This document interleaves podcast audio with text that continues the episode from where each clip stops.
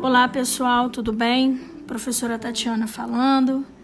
É, hoje vamos comentar né, os enunciados das questões que foram passadas no plano de estudo de vocês. Vamos lá. É, a questão número um, ela fala sobre os tipos de linguagem, né? E aí nós vimos na sala de aula que a linguagem ela pode se dar por meio de gesto, por enunciados linguísticos ou então de maneira mista, não é isso? Então vocês vão trabalhar da questão 1 até a questão 6 com o conceito dos tipos de linguagens que nós vimos na sala de aula, beleza? Lembrando que é, linguagem é todo meio pelo qual a comunicação se faz, tudo bem? E aí a gente tem que desconstruir que a comunicação só é feita por enunciados linguísticos. Não é verdade, né? A gente viu, eu levei alguns exemplos para a sala de aula, que a linguagem, a comunicação, na verdade, ela se dá por qualquer expressão que passe sentido, tá? E aí a questão número um, ela aborda uma imagem que é um cartoon, né, do mordilho, para vocês analisarem por meio dos gestos que estão lá. É, em alguns momentos, na questão número 3, na verdade, vocês vão opinar, não tem um gabarito fechado, é a opinião de vocês, né, com relação ao que vocês conseguem depreender desse cartoon.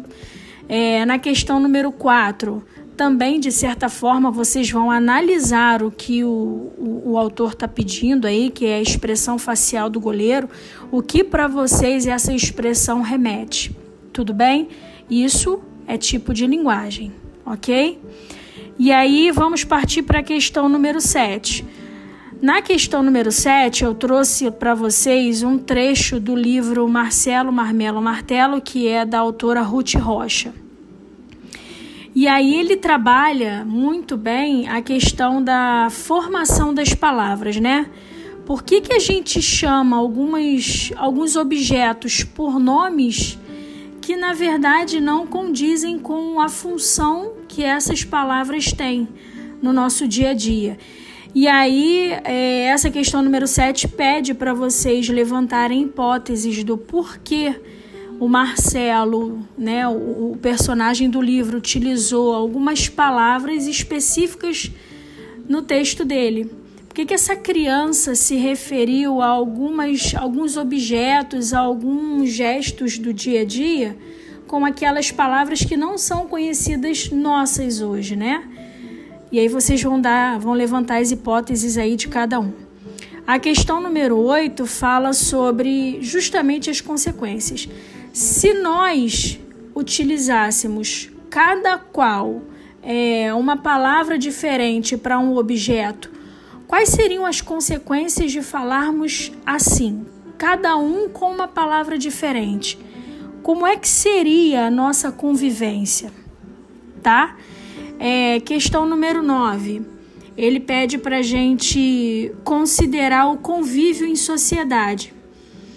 Levando em consideração que nós precisamos viver em sociedade, é, que nós precisamos falar de maneira que o outro compreenda, por isso que a gente fala de comunicação, né?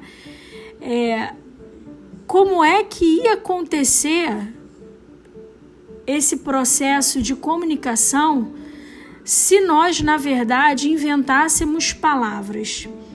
Ficássemos inventando palavras novas a todo instante. Tá? Essa foi a questão 10. E a questão 11, ela vai trabalhar sobre uma tirinha que já entra no nosso capítulo 3. Nós falamos sobre os elementos da linguagem, né? Quando a gente se comunica, eu apresentei para vocês os elementos pelos quais a comunicação passa para que ela chegue a um ponto, né, a um resultado. E aí nessa tirinha que foi apresentada do Garfield, ele pergunta lá na letra A qual é a função predominante nessa tirinha. Como é que você vai saber qual é a função predominante? Você tem que saber qual é o objetivo da tirinha. Né? A gente só sabe qual é a função predominante num texto, em uma comunicação, quando nós identificamos qual é o objetivo desse texto, tá?